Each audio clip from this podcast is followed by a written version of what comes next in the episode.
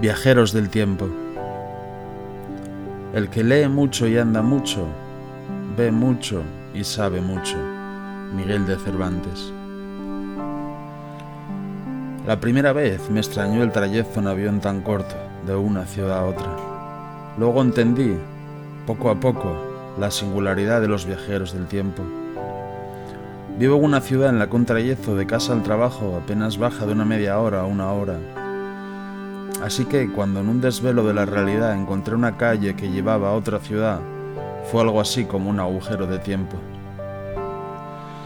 Un viaje instantáneo de una calle de una ciudad a otras ciudades, y así todas las calles de esta ciudad llevan a todas partes, todos los lugares son iguales a otras ciudades, pero nunca sabes realmente dónde estás ahora. Al principio comenzaron a sucederse los viajes en esa tesitura, con cierta inquietud, pero luego terminaron con melancolía. Viajar era imprescindible, era la sed de viajar lo que me llevó a conocer otros lugares, otras personas, otras historias, y en ellas fui conociendo más viajeros del tiempo. Conocer poco a poco el paraíso, para ver que podría retroceder 3.000 años en el tiempo y viajar a Egipto, o 500 años y conocer los dibujos de Leonardo da Vinci, o un siglo y encontrar a Pablo Picasso caminando por París, o 50 años atrás y en un instante viajar a la Luna con el Apolo 11.